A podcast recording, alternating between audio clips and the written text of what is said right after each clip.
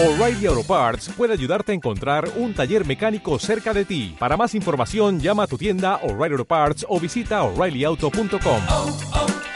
O'Reilly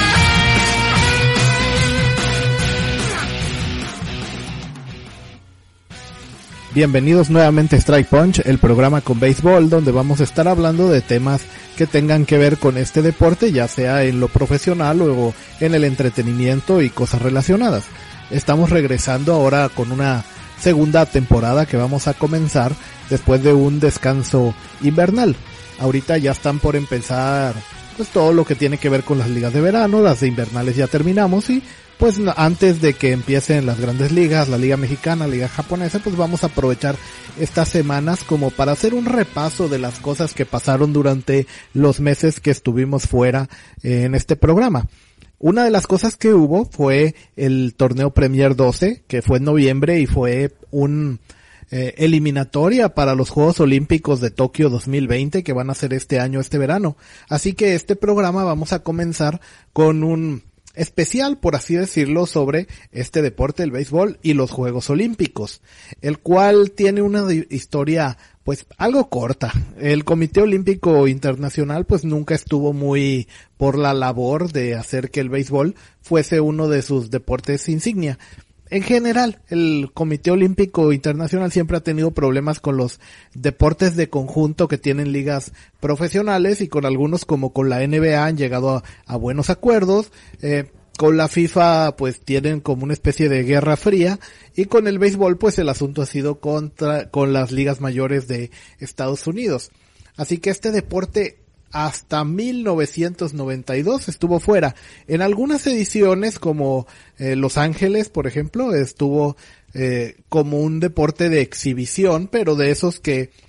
mm, se juega un torneo más o menos a la par durante las fechas de las Olimpiadas, pero que no, aunque den medallas simbólicas, pues no, no cuentan para el medallero. Solamente en cinco ocasiones ha sido, fue entre 1992 hasta eh, las Olimpiadas de Beijing en China 2008 y después de eso pues se eliminó. Para 2020, dado que la sede es Japón, pues le dieron al país sede algunos concesiones como que el béisbol y el karate, karate que tampoco era deporte olímpico, por esta ocasión así como, ándale, ten, ten tu deporte que a ti te gusta, Japón, eh, mételo, pero para la próxima edición de, de París 2024 lo vamos a volver a quitar, así que disfrútalo mientras puedas. En fin, pues, ¿qué les parece si empezamos hablando un poquito de las ediciones donde ya se tuvo este deporte en su momento?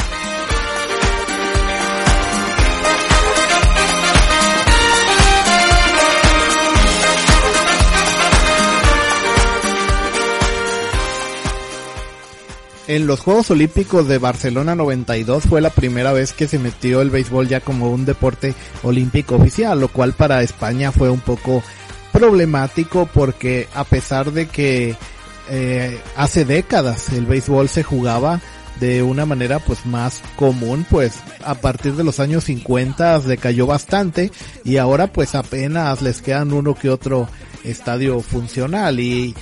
ha sido posteriormente a esos Juegos Olímpicos donde el deporte tuvo un nuevo impulso en aquel país, aunque pues es incomparable respecto a otros deportes de conjunto como el fútbol soccer, la liga española pues no se diga o incluso el básquetbol local ahí en España. Es bastante más conocido nacional e, e internacionalmente, pero aún así pues se llevó bien este evento y el primer campeón de, de olímpico en el béisbol pues fue Cuba, el cual por aquellos años tenía bastantes más ventajas que ahora. De hecho, en ese periodo, del 92 al 2008, en esos cinco Juegos Olímpicos que se realizaron, Cuba llegó a la final en las cinco ediciones, ganando tres y solamente perdió dos contra equipos que llevaban pues jugadores profesionales, que eso fue en las ediciones del 2000 y 2008, pero ya llegaremos a esto. Bueno, pues en 1992 empezó esto y solamente eh, algunos jugadores profesionales de niveles bajos de algunas ligas se permitieron. Entonces, esto dio de que mm, pues el béisbol cubano que en teoría es amateur, en teoría, porque su liga es igual de fuerte que las ligas profesionales latinoamericanas y su selección pues se ha medido muchas veces contra equipos de ligas mayores y equipos de selecciones profesionales de otros países, ha jugado contra eh, equipos en series del Caribe, liga eh, amistosos contra la liga mexicana, contra equipos de grandes ligas, etcétera. Entonces, eh, era una planadora en esos primeros Juegos Olímpicos. La final la ganó contra el representativo de Taiwán, que también tiene su liga local. Japón ganó el bronce, con jugadores también de su liga local, aunque en esa época pues no le echaban las ganas que le ponen ahora y que le van a poner a, sus propios Juegos Olímpicos. Y Estados Unidos perdió, eh, quedó en semifinales, perdió la, el juego de, por la medalla de bronce contra los japoneses, pues mandando un equipo de, de ligas menores. Al año siguiente, que fueron en Atlanta 96 las, las Olimpiadas, pues Cuba repitió, Japón ganó su segundo lugar y mejor eh, participación. Estados Unidos ganó su primera medalla olímpica con un bronce, igual armando un equipo de ligas menores, y Nicaragua fue el otro semifinalista que perdió el juego por el tercer lugar. Luego llegamos a eh, Sydney 2000, que este fue en Australia. Australia es un equipo, es un país también que tiene una liga profesional de béisbol invernal para nosotros, para los acostumbrados a que el béisbol del hemisferio norte, pero para allá es verano. Y bueno, algo, algo pudieron organizar, aunque su selección curiosamente, eh, pues ya eh, jugó mejor en las siguientes Olimpiadas que cuando fueron locales y por fin Estados Unidos ganó su primera medalla de oro derrotando a Cuba en la, en la final. Corea llegó y ganó su primera medalla de bronce derrotando a Japón en semifinales. Japón en las cinco ocasiones llegó por lo menos a semifinales ganando una plata y dos bronces y quedando en cuarto lugar y fuera del podio en dos veces. Y eso fue lo que pasó en Sydney 2000. Luego en 2004 pues otra vez un país europeo tendría problemas para organizarlo, a diferencia de, de Atlanta y de eh, Sydney, que ya tenían instalaciones adecuadas para el béisbol, pero pues en Grecia, cuando fue las Olimpiadas de Atenas, pues imagínense, ¿no? Eh, para que Grecia tuviera que armar un equipo local de béisbol. Fue, pues fue todo, fue todo un show. Cuba volvió a recuperar la medalla olímpica de oro derrotando a Australia en la final que sorprendentemente llegó hasta allá. Estados Unidos no llegó ni siquiera a semifinales. Japón quedó tercer lugar nuevamente venciendo a Canadá en el juego por el tercer lugar. Y por último, el de la despedida de las Olimpiadas fue en Beijing 2008 donde Corea del Sur derrotó a Cuba en la final y Estados Unidos y Japón que perdieron en semifinales jugaron por la medalla de bronce ganando Estados Unidos y así fue la despedida de los Juegos Olímpicos. Va a volver por fin en este 2020, pero va a ser una, un regreso efímero, pues para París 2024 ya no van a estar. Este año va en julio y agosto que van a estar las Olimpiadas, a finales de julio va a empezar el béisbol y nada más van a participar seis países. De estos seis, Japón es el, el país local, ya está calificado, o el segundo en calificar fue la Israel, imagínense el equipo de Israel, el cual eh, calificó debido a que armó un equipo. Eh, en Israel hay una liga eh, de béisbol profesional, es más o menos nivel clase A comparado con las ligas menores de, de Estados Unidos. Pero cuando van a armar sus selecciones, si el calendario lo permite, normalmente llevan muchos jugadores que oye, tú eres judío, sí, ah, ven a la selección. Y entonces pueden completarlo con básicamente con jugadores de la costa este de Estados Unidos. Entonces, por ejemplo, en el pasado clásico mundial anterior, que Israel pasó a la segunda ronda, calificando muy bien la fase de grupos. Si uno miraba el roster, resulta que de todos los jugadores que llevaban, solo uno era nacido en Israel y todos los demás eran en Estados Unidos, pero como son de ascendencia judía, pues el país de Israel los considera, pues, israelitas. Y luego se quejan de que la selección de México tiene pochos. Bueno, en fin, retomando. Entonces este equipo ganó en su eliminatoria previa, un, una eliminatoria que hubo entre países europeos y africanos y Israel, pues ya sabemos los problemas que tiene con sus vecinos, que generalmente en todas las cuestiones deportivas se elimina junto con los europeos y quedó campeón por encima de países con más tradición como Holanda o Italia. Y así calificó. Además, en noviembre pasado, se dio el Premier 12, donde el mejor calificado de Asia que no fuera Japón, que ya estaba calificado como país sede, calificaría, y el mejor calificado de América también, resultando estos Corea del Sur y México. Entonces ya tenemos cuatro de los calificados. Japón, Israel, Corea del Sur, México, faltan dos más. ¿Qué les parece si hablamos un poco cómo fue la clasificación histórica de México por primera vez a unos Juegos Olímpicos.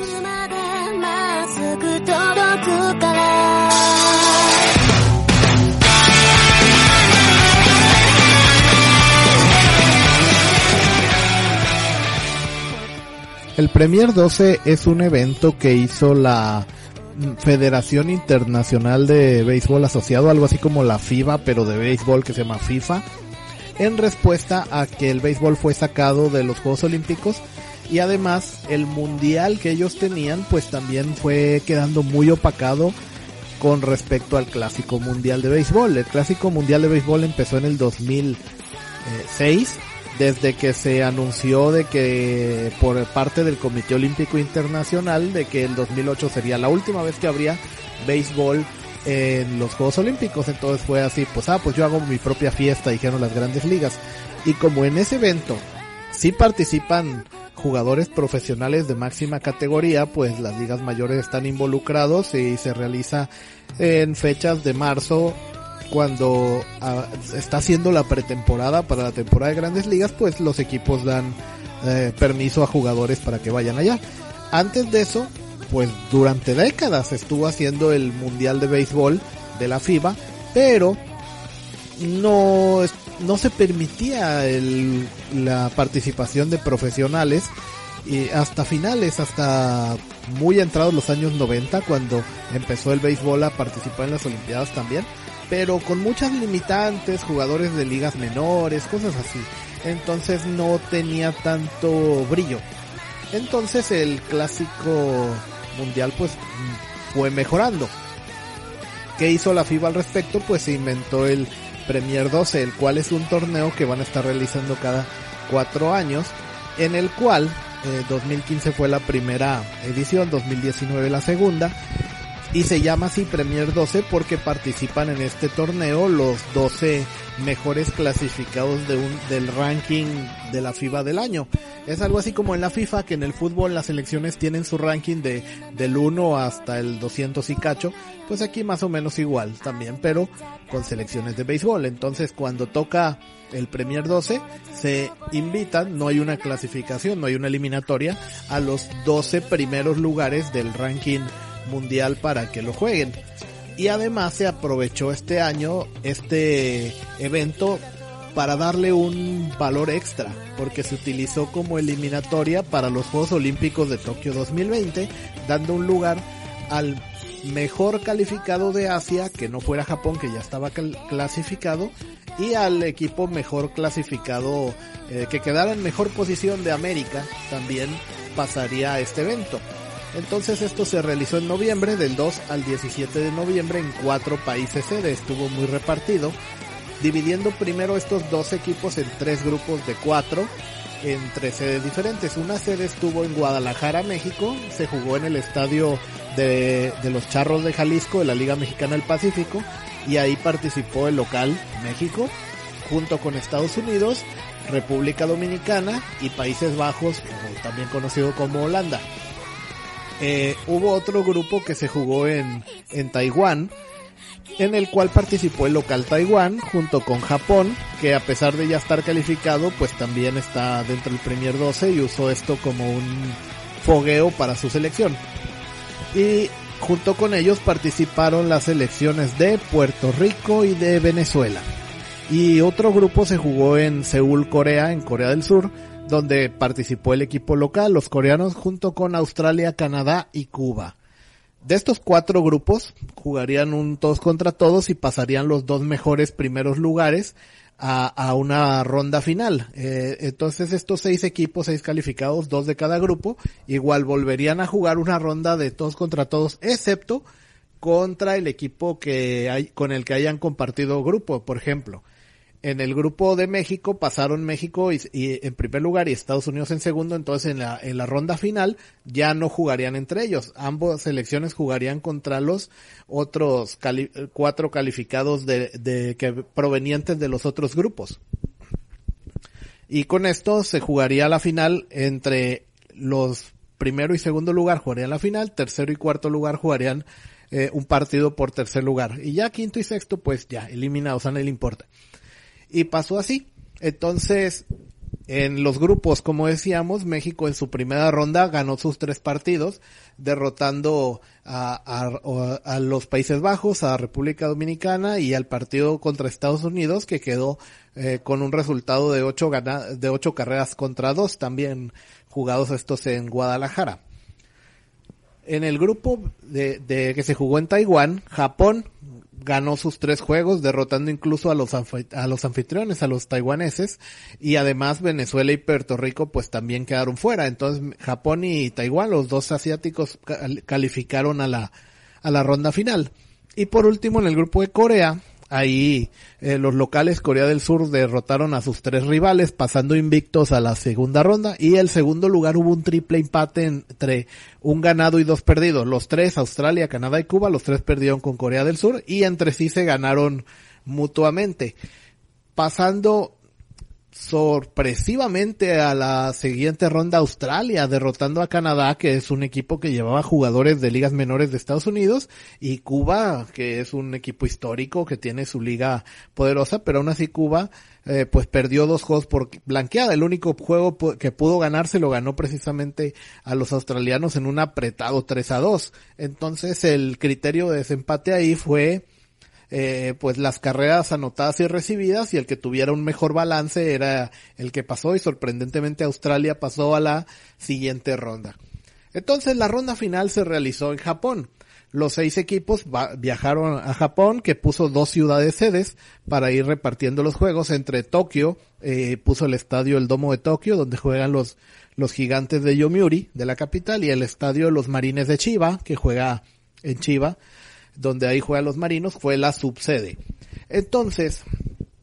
tuvieron pues eh, este round robin de, de, jugar cada equipo contra los otros cuatro, contra los que no había jugado, para definir los mejores lugares. Entonces, era como que los que pasaron en segundo lugar era como si hubieran empezado con una derrota y los que pasaron invictos, que en este caso fueron Japón, México y Corea del Sur, empezaban pues con ventaja, por así decirlo, porque ya no se iban a volver a enfrentar al equipo con el que compartieron grupo en la primera ronda hasta una posible final o partido por el tercer lugar. Y entonces pasó de que Japón pues pasó en primer lugar hacia la final, solamente perdió un solo juego, lo perdió contra la selección de Estados Unidos, un, un, cerrado 4-3 con el que los estadounidenses derrotaron a, a los locales, fue la el único partido que perdió Japón en todo el evento. Luego Corea y México quedaron empatados en récord con tres ganados, dos perdidos, porque los dos perdieron eh, contra contra el equipo japonés, pero tuvieron eh, los mexicanos aparte pues la derrota con los coreanos y, y Corea pues también perdió otro partido. Entonces fue así la eh, eh, este empate, pero como el partido entre ellos, el, el, el, el, enfrentamiento entre coreanos y mexicanos quedó con un 7 a 3 a favor de Corea, pues ese fue el criterio de ese empate, quién ganó el partido entre ellos, con lo cual Corea pasó a la final contra Japón y México quedó tercer lugar. Bueno, yendo a, a, jugar el partido por el tercer lugar contra Estados Unidos. Estados Unidos empató en récord con Taiwán, pero como el juego directo entre ellos también lo ganó Estados Unidos un cerrado 3 a 2, pues México eh, fue a, jugar el partido de tercer lugar contra el cuarto lugar que fue Estados Unidos. Y por último, eh, Australia quedó en el último lugar, sexto después de, Taiwán, ganando solamente un partido en su, en su ronda, pero pues Australia ya fue como muy sorprendente que, que llegaste eh, hasta esa, hasta la, ronda final habiendo pasado por encima de, Cuba y de Canadá. Entonces, pues ya, eh, fue mucho, mucha sorpresa que llegase hasta ahí.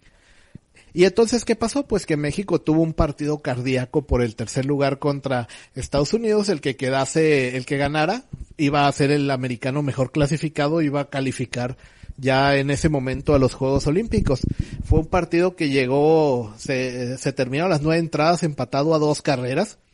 un home run por cada equipo, o sea, fueron carreras solitarias, no, eh, no hubo ningún rally, fueron una, una carrera en una entrada, luego otra,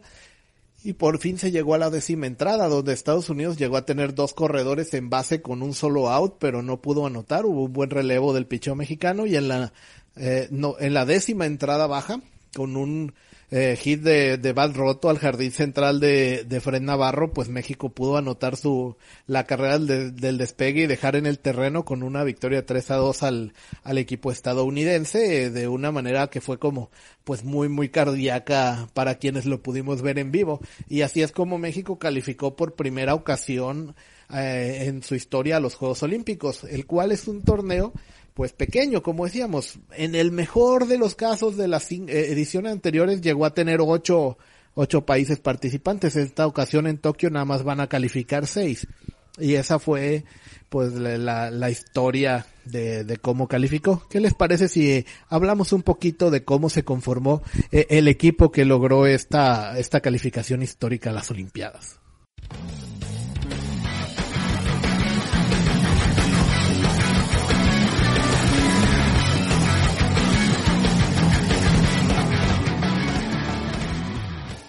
Como dijimos que el Premier 12 se realizó del 2 al 17 de noviembre, durante esas fechas en México se está jugando la Liga Mexicana del Pacífico, entonces muchos jugadores estelares mexicanos disponibles para este tipo de eventos estaban ocupados en sus equipos de, Liga Mexicana Invernal. Y digo, pues, estelares ocupados, ¿por qué? Porque este evento, al ser un eliminatorio para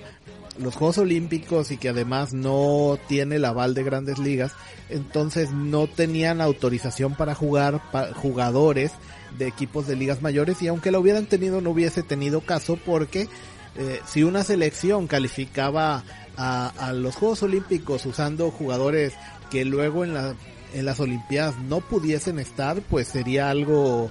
pues, contraproducente. Imagínese usted que, por ejemplo, para el Mundial de Fútbol pudieran usar los equipos, sus estrellas que juegan en Europa para eliminatoria, pero al Mundial no las pudieran llevar. Sería, pues, como muy extraño. Y, pues pasa de que, entonces, pues, estaban limitados a jugadores de, ligas menores o ligas independientes a las ligas mayores que sí puedan ser prestados para jugar durante julio y agosto que se va a llevar a cabo las Olimpiadas eh, de Tokio 2020. Entonces incluso hasta Estados Unidos formó su selección con jugadores de ligas menores que sabiendo que si llegasen a las Olimpiadas pudiesen eh, ir y no, no formaron su equipo con grandes ligas. Entonces México, aunque tiene unos 12, 15 jugadores más o menos todos los años en ligas mayores, pues no, no recurrió a estos jugadores, sino eh, a, los que juegan en la liga propia o sí, en ligas menores o incluso en la liga de Japón, pero que sí pudiesen ser prestados para este evento Premier 12, que fue en noviembre, como para eh, las futuras Juegos Olímpicos. Entonces la selección fue formada principalmente con jugadores que juegan en México y algunos, por ejemplo, eh, en 2019 jugaron con los Tigres Hanshin en Osaka de la liga japonesa de Fred Navarro, que fue precisamente quien dio el último eh, hit de la victoria en ese juego por el tercer lugar contra Estados Unidos, o Cristian Villanueva, este eh, tercera base que nada más jugó la, la fase de grupos en Guadalajara y, desgraciadamente se, se lastimó la muñeca y no pudo seguir jugando todo el torneo, pero participó en el evento, estuvo en el roster activo. También jugadores de ligas menores muy destacados como Esteban El Pony Quiroz, el cual eh, probablemente pueda llegar a ligas mayores esta temporada, no es seguro pero él va a empezar la temporada en ligas menores en AAA, así que es muy probable que pueda ser usado eh, en el evento de los Juegos Olímpicos también. Y pues muchos jugadores de, de Liga Mexicana del Pacífico, Liga Mexicana de Verano, los que juegan en México todo el año, eh, varios de los que recientemente en eh, en septiembre habían sido campeones con los acereros de, de Monclova o jugado la final, pegando segundos lugares con los Leones de Yucatán de la Liga de Verano, pues participaron muchos. Como decía, pues la mayoría de estos estaban ocupados activos jugando en la liga invernal que empieza a mediados de octubre, más o menos por ahí del 10-12 de octubre es la inauguración todos los años de la Liga Mexicana del Pacífico la cual pues hubo un acuerdo de que cada equipo, son 10 equipos los que participan en esta eh, liga, iba a prestar un máximo de 4 jugadores para que fuese una cosa equilibrada, por lo cual también hay algunos jugadores que a veces alguien se preguntaba, oye, ¿y por qué no está este, este jugador? ¿Por qué no fue fulano? ¿Por qué no fue Mengano? Y resulta pues que porque su equipo ya había eh, prestado cuatro jugadores y este era pues bueno, entonces para llevarte ese tenías que haber dejado otro para mantener más o menos equilibrada la, la competencia local. Así que por estos dos motivos, porque eh, no se podían llevar jugadores de grandes ligas y porque eh, de los jugadores activos de la liga local solamente se podían llevar cuatro por equipo, pues tampoco fue la selección lo más lo más poderosa eh, posible como lo que se llama un clásico mundial. Pero por otro lado, pues estuvo bien preparada, la selección se se formó con tiempo y además antes de empezar el Premier, pues se jugaron dos partidos de preparación contra la selección de Venezuela, que hizo una escala en México antes de ir a reportar a su grupo en Taiwán y se jugaron un par de partidos en, en Puebla, en el Estadio Los Pericos, ganando uno cada quien, uno México y uno Venezuela, con lo cual pues le sirvió un poco de, de preparación para el evento y antes de debutar ya en su propio grupo en Guadalajara. Ahora, esta selección, ¿cómo se formó? Pues como decíamos, la mayoría pues jugadores de Liga Mexicana del Verano y del Pacífico, unos cuantos de ligas eh, menores de Estados Unidos y un par de jugadores que juegan en la Liga de Japón. Bueno, jugaba uno porque Fred Navarro este año ya no va a jugar en Japón, se va a quedar con los Toros de Tijuana eh, a jugar en México y aunque Cristian Villanueva va a seguir en Japón, pero cambió de equipo, ya no va a estar con los gigantes de Yomiuri en Tokio que estaba sino que pasó a los Nippon Ham Fighters, si mal no recuerdo, o no, a, Yokohama Baystars más bien. Sí, en, uno de esos dos. Ah, la verdad en este momento no me lo preparé ese, ese pequeño detalle, pero va a seguir jugando en Japón. Pero también hubo una cierta polémica. ¿Cuál fue? Resulta que México es un país pues vecino a Estados Unidos, el cual ha estado durante décadas y décadas y décadas pues exportando migrantes. Entonces, pues se dice de que hay una, la minoría más grande actualmente de, eh, eh, en Estados Unidos, especialmente en el sur, pues serían de, de mexicanos. Entonces se cree que hay más de 20 millones de mexicanos viviendo en Estados Unidos, los cuales pues ya, eh, muchos hijos de ellos han nacido en Estados Unidos y también pues hay eh, eh, eh, pues gente que ha ido, se ha casado con estadounidenses y ha tenido sus hijos allá, pero ante la ley y ante la constitución pues un hijo de mexicano es mexicano aunque nazca en el extranjero. Entonces aprovechando esta situación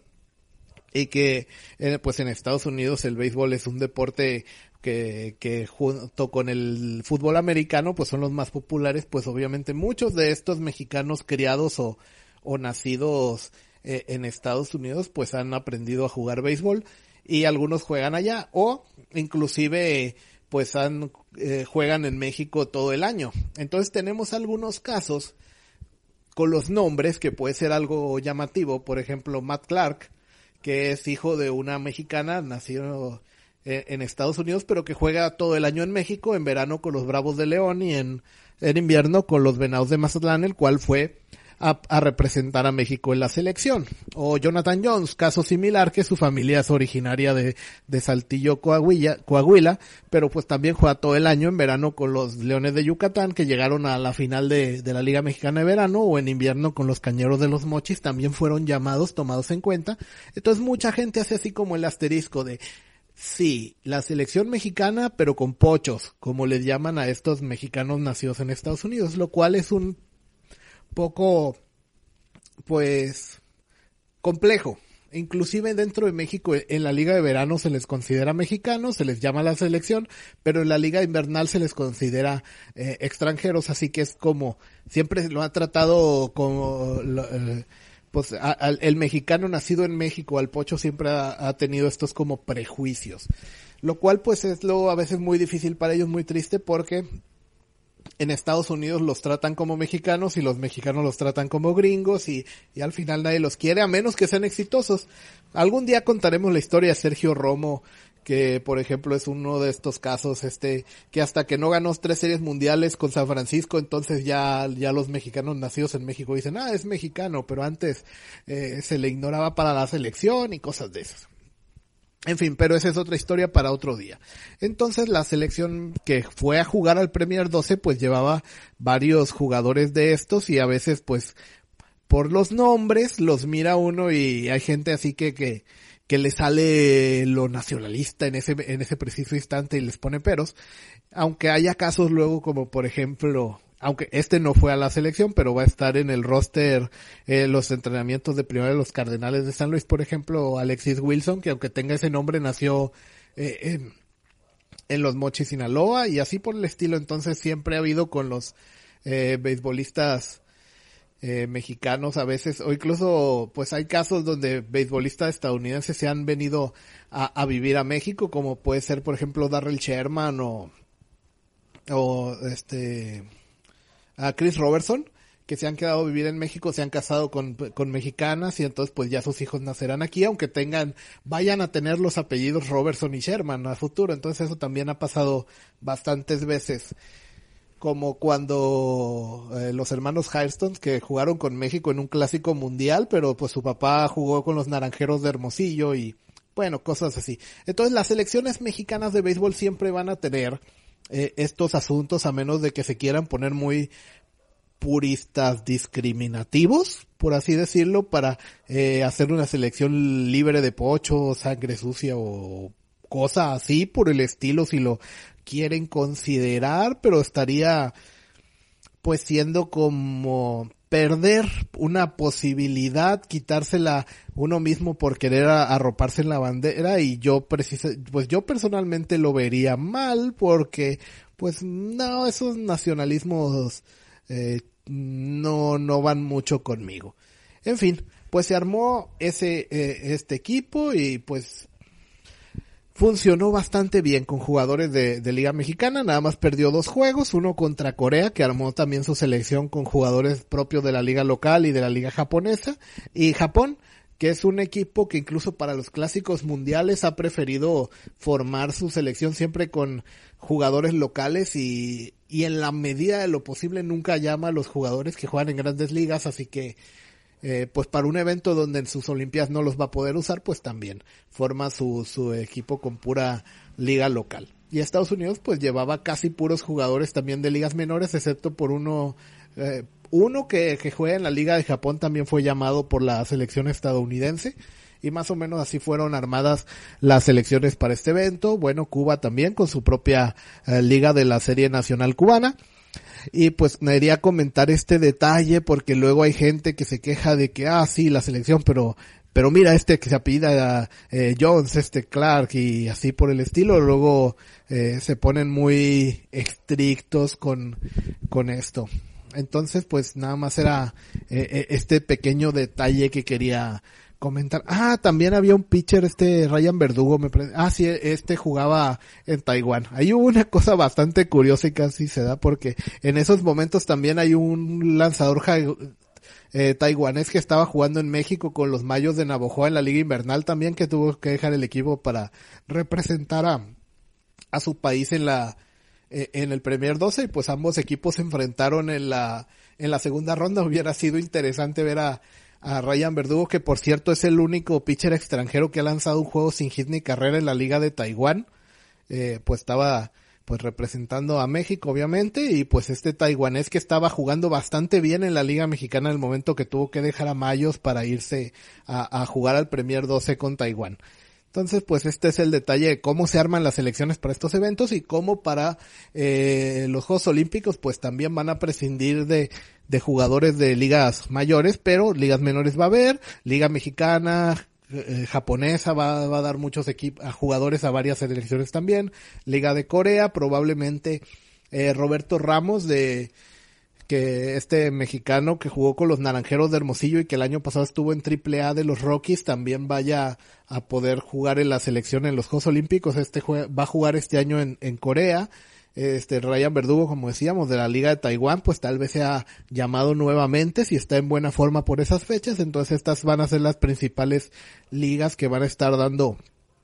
jugadores a, eh, a, a, los equipos que califiquen a los Juegos Olímpicos este, este verano. Muy bien, pues vamos a cambiar un poquito de tema. 描いた夢とここにある今二つ の景色見比べても形を変えてここにあるのは確かな一つのもの Ya hablamos un poco de cómo se formó la selección que fue a representar a México al Premier 12 para ganar el boleto a los Juegos Olímpicos de Tokio 2020, pero ¿cómo podrá ser la que represente a, al país durante este evento? Porque ahora, en lugar de caer en noviembre, se va a jugar en julio y agosto. Entonces ya no es la Liga Mexicana del Pacífico, la de invierno, la que va a tener que ceder jugadores, sino que va a ser la, la de verano. Entonces aquí puede haber algún problema, porque Japón en su, eh, en su parte pues va a parar su liga profesional durante unas tres semanas durante que esté el evento para darle todo el apoyo a su selección a que gane eh, la medalla de oro en este que es su deporte nacional de, de, de deporte en, eh, en, equipo, de conjunto. Pero pues en la Liga Mexicana ya se dio su calendario para este año que va a empezar la primera semana de abril y va a terminar eh, a principios de agosto justamente la temporada regular y van a comenzar los playoffs que se van a jugar eh, desde principios de agosto hasta la primera semana de septiembre. Entonces no, no va a parar y va, van a coincidir los Juegos Olímpicos con un momento clave que es el final de la temporada regular y a punto de pasar los, equipos a, a playoff más o menos el final de del béisbol olímpico va a coincidir con el inicio de los playoffs en México a principios de, de, agosto. Entonces aquí pues va a haber equipos que van a estar en la pelea ya sea por clasificar o viéndose clasificados pero queriendo saber, eh, tener seguro el campeonato en la liga local que pudieran poner trabas eh, ya se vio durante noviembre de que aunque se dijo que cada equipo podía prestar un máximo de cuatro jugadores, sí se notó como que algunos equipos dijeron, pues, ok, puedes llevarte cuatro, pero a este o a este estos no te los voy a soltar, estos no me los toques y algunos como que cooperaron más que otros, entonces podría pasarse eh, lo mismo especialmente que en la liga de verano siempre se ha visto que hay un grupito de unos seis equipos que, dominan bastante y el resto pues son como, eh, pues más como comparsas, entonces se pudiera ver ahí. Y ha habido casos en, eh, en, otras ocasiones como para unos juegos panamericanos donde habían dicho que cada equipo iba a prestar tantos jugadores pero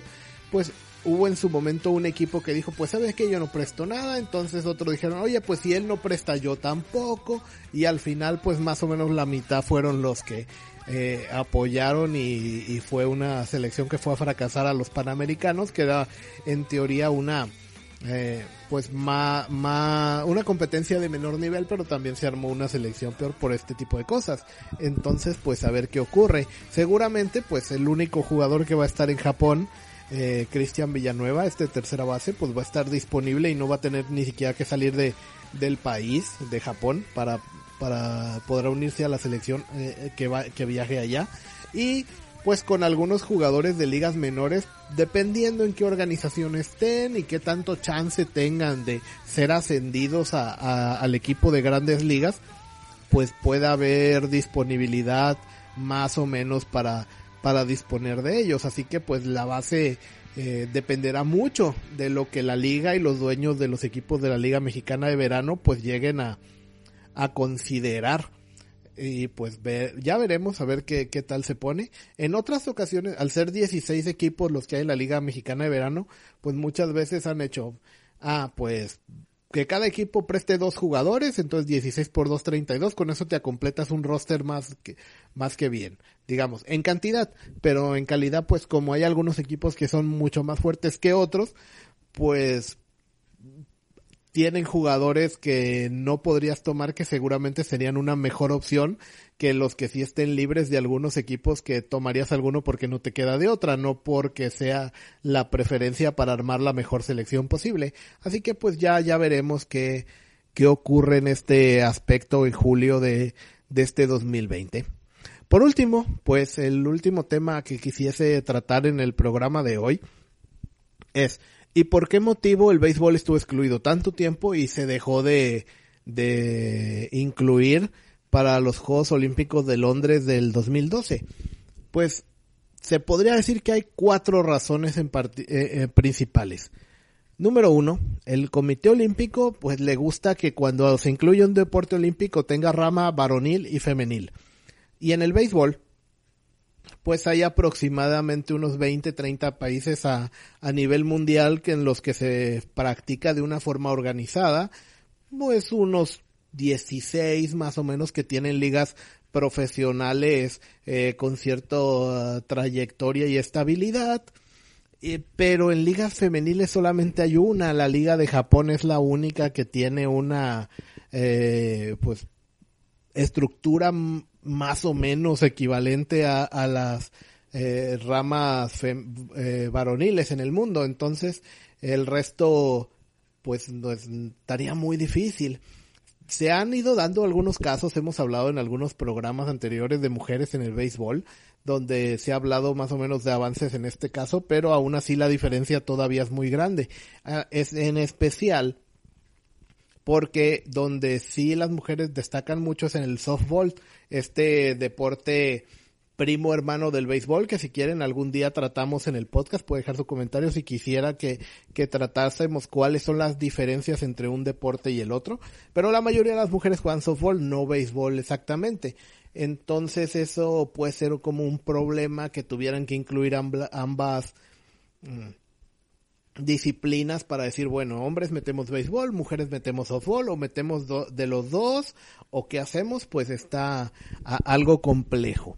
Luego también que es un deporte que no tiene un arraigo global, entonces en este caso que las Olimpiadas van a ser en Tokio, hay instalaciones deportivas suficientes y va a haber público para para asistir y, y con interés en el deporte. Pero por ejemplo, cuando se hizo en Londres, como se va a hacer en, próximamente en, en, París, Francia, pues ahí entonces ya muchas veces los eh, países sede tendrían que construir instalaciones, estadios para el evento que después ya no utilizarían o serían muy subutilizadas, porque por ejemplo en, Francia sí hay una liga de béisbol, pero pues es poquito más que amateur apenas. en Francia y Alemania hay ligas, pero que nada más juegan los fines de semana, por ejemplo. Entonces, pues muchas ciudades sedes no quieren tener este gasto extra. De por sí, son tanto los gastos que implica una unos Juegos Olímpicos como para decir, oye, pero no tenemos estadio de béisbol y se va a utilizar para dos semanas y pasando estas Olimpiadas no se va a volver a usar nunca, entonces está bastante difícil. Otra de las cosas que también impone mucho es la duración de los partidos, puesto que se sabe cuándo comienza, pero no cuándo va a terminar. Entonces, para eh, todos los derechos se, se negocian con televisión, eh, para, pues, como hay tanta atiborración de deportes en unos Juegos Olímpicos, pues tienen que manejar unos horarios muy, muy cuadrados. Y esto en el béisbol es es difícil, supongamos que un juego queda empatado y sigue y se va a entrar extras o que eh, los pitchers no están rindiendo y se vuelve una fiesta de batazos y el juego dura cuatro horas, pues, es imposible saber antes de empezar el juego y esta incertidumbre al Comité Olímpico Internacional no le gusta nada. Y cuarto punto pues sería de que como no se cuenta con el apoyo de las grandes ligas, pues es un caso parecido al básquetbol antes de que los jugadores de la NBA pudieran ir a las a, los Juegos Olímpicos y entonces pues la selección de la URSS ganaba eh, el básquetbol todo el tiempo, pero decía uno, pues sí ganaron, pero los profesionales no están aquí y cosas por el estilo. Entonces eso le, le quita interés al, al evento porque pues sí, va a haber jugadores profesionales de eh, Corea va a llevar sus jugadores profesionales que no, no de grandes ligas, Japón va a llevar sus propios jugadores de la liga local, ninguno de grandes ligas. México pues armará un equipo con jugadores de la liga local, ligas menores, liga japonesa, tal vez alguno de Corea, Taiwán, pero pues no van los de las grandes ligas, Taiwán lo mismo, si es que califica y este tipo de detalles eh, y al mismo tiempo se van a estar jugando las grandes ligas que no van a parar porque haya unos Juegos Olímpicos. Sin, no pararon cuando fueron las Olimpiadas de 1996 en Atlanta y usaron el estadio de los Bravos de Atlanta nada más que de Grandes Ligas nada más que durante ese tiempo la única concesión que hicieron fue de que Bravos durante el tiempo que duraron las Olimpiadas jugara todos sus juegos de visitante y ya sería la, la única concesión que hicieron en su momento pues entonces es un problema que mira la, el, Comité Olímpico Internacional que está así como pues peor digamos de lo que tiene con la FIFA que permite que jueguen su eh, eh, selecciones sub-23 en el en los Olímpicos y ya, entonces tendrían que llegar a algún tipo de acuerdo o algo así, pero pues rompieron mucho y ahí es donde se creó el, el clásico mundial. Entonces, pues por este tipo de cosas es de que no, no arraiga y no se convierte en un deporte fijo en las Olimpiadas el béisbol. A ver, veamos, entonces ya estamos por cerrar el programa, ya habremos hablado de todos los eh, temas, no me gustaría ignorar alguno ahora que, que regresamos. Ah, ya recordé cuál era el tema que se me estaba eh, olvidando. Ya hablamos de que va a haber seis equipos que van a participar en las Olimpiadas, pero nada más hay calificados ya cuatro. Japón, el país sede, eh, Israel que calificó en una eliminatoria entre Europa y África, y también eh, que calificaron el Premier 12, eh, Corea del Sur como el mejor calificado asiático, que al haber llegado a la final, y México que quedó en tercer lugar fue el mejor posicionado de, de América. Los otros dos que van a calificar también a las Olimpiadas, uno de ellos va a salir este mes, próximo mes de marzo, porque en América se va a jugar una eliminatoria entre los seis equipos que participaron también en el Premier 12 y no lograron su boleto más los equipos que quedaron mejor eh, posicionados en el en los Juegos Panamericanos aparte de ello. Entonces van a ser ocho. Se va a jugar a partir del 22 de marzo en Estados Unidos. Va a coincidir con las eh, sedes de, de la pretemporada, los entrenamientos del sprint training de grandes ligas y se va a jugar en Arizona, donde van a participar pues las elecciones de Estados Unidos, República Dominicana, Puerto Rico, Nicaragua, Cuba, Venezuela, Canadá y Colombia. Se van a, a, a, a, jugar un boleto y el que, pues el que gane de estos ocho va a, va a pasar también a los Juegos Olímpicos, pero el que quede segundo lugar va a tener una oportunidad más. Se va a jugar más adelante en el año el último boleto en un en una eliminatoria internacional, en la cual va a participar eh, Taiwán como el siguiente, el tercer mejor asiático calificado en el Premier 12. Va a jugar el que quede segundo lugar de este calificatorio americano. Eh, Holanda, creo que fue el que quedó el segundo lugar en el calificatorio europeo y, y africano en el que Israel calificó. Y no estoy seguro si Oceanía va aparte o va dentro de Asia, entonces si es aparte pasaría a Australia y así, entonces hay unos criterios para, crear este eh, calificatorio internacional que van a llamar, donde va a jugarse el último y sexto boleto para calificar a las Olimpiadas y esto pues es lo que quería comentar. Entonces con esto pues ya vamos cerrando el programa, me gustaría también, si me lo permiten, pues dar las gracias a las personas que estuvieron preguntando por el, el regreso de este, este programa. Así que pues me dieron algo de, de ánimos para tratar de hacer una segunda temporada. Incluso pues me llamó la atención uno de los casos que fue un eh, que me llegó este comentario desde Bolivia, lo cual pues al no ser un país pues beisbolero pues llamaría la, la atención, así que Pues un saludo también a los chicos del podcast Live Anime Bo de Bolivia, que también preguntaron por si cuándo regresaba Strike Punch, así que pues un saludo y gracias por estar al pendiente. Nos estamos escuchando en el próximo episodio donde vamos a seguir retomando un poco de este resumen de las cosas que pasaron durante la parada invernal, pues también hubo mucho en las ligas invernales y en la serie del Caribe que se puede comentar. Así que pues gracias por escuchar y hasta luego. Bye. Hasta aquí esta emisión de Strike Punch. Recuerda que estamos en Spotify, iBox y iTunes. En todas como Strike Punch. También puedes seguirnos en Twitter darnos un like en Facebook y apoyarnos monetariamente en Patreon. En todas estamos como Megucas FC. Gracias por escuchar. Locución Nancy 3UB. Producción Noblis. Esta fue una producción de Megucas FC. Podcast y videos con efectos de sonido y queso.